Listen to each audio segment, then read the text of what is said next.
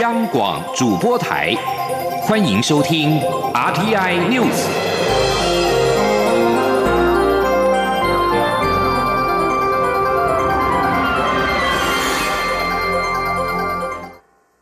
听众朋友您好，欢迎收听这节央广主播台提供给您的 RTI News，我是张顺祥。首先把新闻焦点关注到是武汉肺炎在国际间的疫情。南韩今天新增一百二十三起武汉肺炎的确诊病例，全国累计达到五百五十六例，并出现第四起的死亡病例。多数的病例都跟位在大邱的新天地教会以及大南医院有关。今天上午新增的一百二十三例当中，其中七十五例跟教会有关。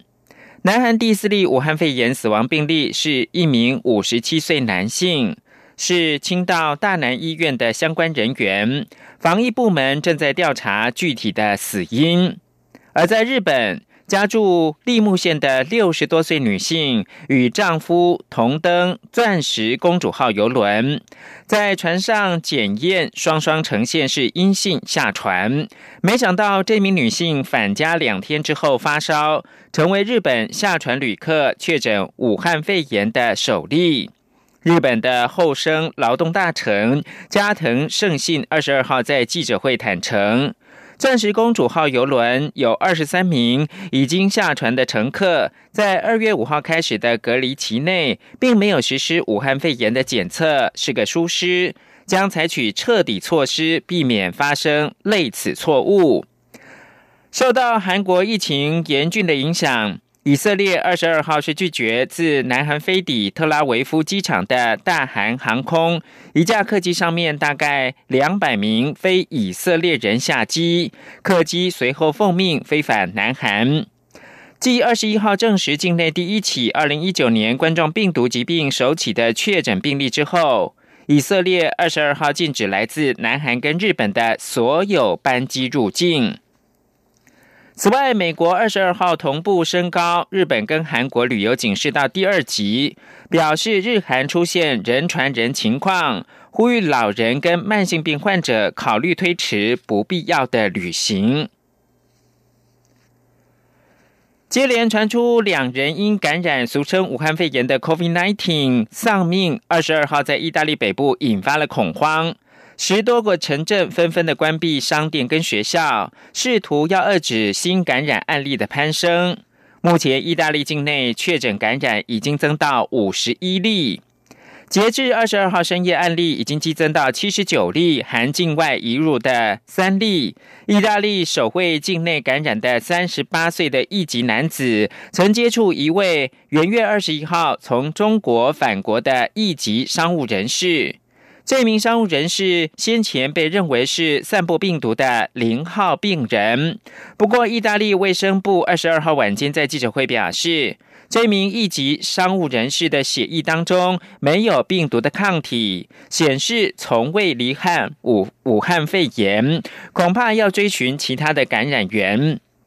而在伊拉克，二十二号也传出武汉肺炎的确诊首例。为第五个有确诊病例的中东国家，区域的防疫形势日益的严峻。而伊朗最近在中部城市阿拉克病逝的一名病患，武汉肺炎呈现是阳性。伊朗境内感染此病毒死亡人数增到六人，累计确诊感染总数是二十八例。而在中国最新发布的数据显示。武汉肺炎不幸死亡人数已经超过两千四百人，累计确诊病例已经近七万七千例。武汉肺炎目前已经传到全球至少二十五个国家，也因为欧洲、中东以及亚洲的确诊病例一系暴增，让世界各国提高警觉。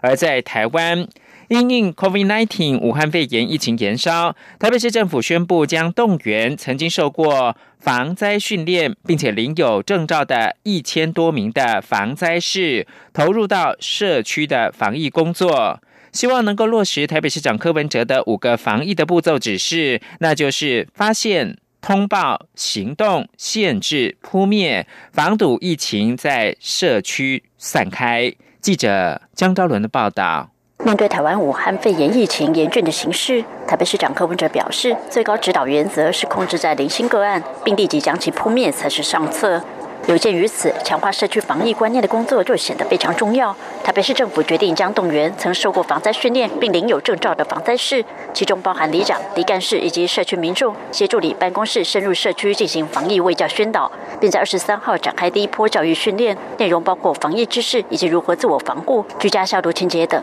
大安区警华里里长翁美珠本身就领有防灾士证照。他表示，要拿到防灾士证照，需要通过术科和学科考试，要懂得基本紧急救护知识。不过，防灾士投入防疫还是第一次，很高兴台北市政府想到他们，因为他们确实是最了解基层，又受过一定专业训练的人。我美就说：“我们呢，呃，接受了完整的训练以后呢，我们散布在每一个社区的角落。其实我们是第一个能够发现的人。那发现以后呢，如何去做到通报，然后再做协助？”其实才是我们防灾是最最主要的工作。那这些人呢，跟一般的那种呃民间的团体可能又不同，因为我们所训练的、接受的课程呢，比较专业跟完整。台北市副市长黄珊珊表示，与其争辩台湾有没有社区感染已经没有意义，台北市政府就是当做这是已经存在的事实，才会动员防灾室投入社区防疫，做好准备。黄珊珊说，防灾室的功能，第一个是它可以协助，现在都是被动的接受中央指示。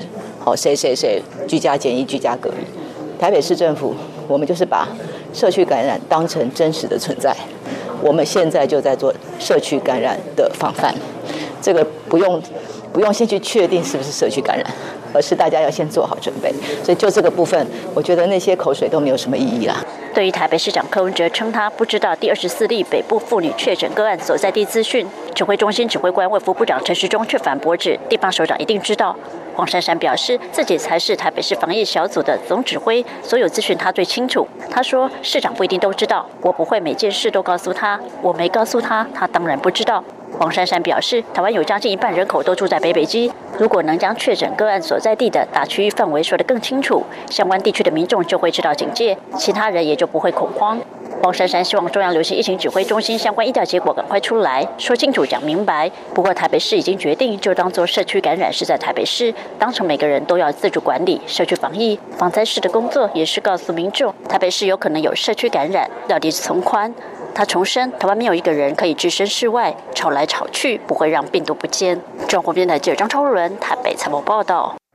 有鉴于韩国新型冠状病毒疫情持续的蔓延，外交部在今天宣布，即日起调整韩国的旅游警示为黄色，提醒国人特别注意安全，并且检讨应否前往。中央流行疫情指挥中心二十二号在国际旅游疫情建议等级表，将日韩从第一级的注意提升到第二级的警示。外交部对日韩旅游警示，二十二号则是维持在灰色，也就是提醒注意。事隔一天，韩国旅游警示提升到黄色，也就是提醒国人特别注意旅游安全，并且检讨应否前往。而日本的旅游警示目前仍然是维持在灰色。今年是二二八事件七十三周年，多项系列纪念活动陆续展开。二二八事件纪念基金会去年年底完成出版《拼图二二八》等三本的书籍，并在今天举行了新书发表会。二二八事件纪念基金会的董事长薛化元表示。继续的探究二二八真相，不只是为了过去，也是为了未来，这才是深化台湾自由、民主、人权的价值。记者刘玉秋的采访报道。二二八事件今年届满七十三周年，在转型正义的浪潮下，政府不断公开相关历史文件，还原史实。二二八事件纪念基金会也在二零一九年年底前完成出版《拼图二二八南投二二八口述历史访谈录》及《一九四七之后二二八非日常备忘录》三本书籍，透过整理后的史料档案、口述史与学术成果，让社会更了解二二八事。件的原貌，并在二十三号邀请作者与受难及家属在二二八国家纪念馆举行联合新书发表会，分享创作历程与心境。二二八事件纪念基金会董事长薛化元表示，二二八转型正义报告研究稿的完成是转型正义工程重要的里程碑，但探究真相不会就此结束。二八基金会仍在持续公布可能的受难者名单，希望透过新的电脑技术能有新的突破。而二二八基金会也会继续站在追求历史真相、探究责任的立场，深化台湾的民主自由。继续做这些研究、这些努力的目的，不是只为了过去，也是为了未来。因为在过程中，就是深化台湾自由、民主、人权的价值。只有深化台湾自由、民主、人权的价值，来台湾要建立一个主权国家，来对抗着外来威胁。叫鲁代精神的二八事件纪念基金会所发表的三本新书中，拼图二二八是由国史馆馆长陈义生自一九九一年起投身二二八事件研究以来的重要论文记录。南投二二八口述历史访谈录，则是由基金会委托暨南国际大学历史学系副教授林伟胜与自由摄影者廖建超所做的二十七篇口述历史访谈记录，堪称南投二二八口述。史的首部曲不仅记载受难的故事，也呈现出过去较少被提及的抗争面相。另外，一九四七之后，二二八非日常备忘录，则是由台湾文史相关背景的创作者、研究者与工作者组成协作团队，以八篇专文勾勒出具有当代观点的局部事件图景，引领读者重回二二八的历史舞台。透过突破的历史记录与经验线索。重新理解那一代台湾人的心境，让理解打开大门，让和解成为可能，也会揭开二二八的真相，再次露出曙光。中广电台记者刘秋采访报道：武汉肺炎蔓延之后，许多国家禁止中国的航班入境，台湾的中华航空 （China Airline） 也无辜遭到意大利的禁止。大华府与东关台美人长乐会发起了证明请愿，呼吁台湾政府将中华航空证明为台湾航空，以正视听。至截稿为止，已经有超过六千五百人连署。长乐会在请愿的网站说明表示，中华航空因为英文名字中有 China，时常被以为是中国籍的航空公司。请愿表示。这一次武汉肺炎事件也为中华航空造成了不小的困扰。意大利政府曾在元月三十号暂停华航的班机往返，越南政府也一度拒绝台湾所属的班机入境。菲律宾在二月十号基于一中政策禁止台湾籍的旅客入境。目前全球大概有近百个国家针对中国采取特殊的入境管理措施。为了向世界宣扬台湾跟中国毫无关联，台湾所有涉外单位证明为台湾已经是刻不容缓。最后提供给您是曾经担任美军印太司令部的司令的退役上将布莱尔日前表示，倘若中国对台湾动武，可能促成一个。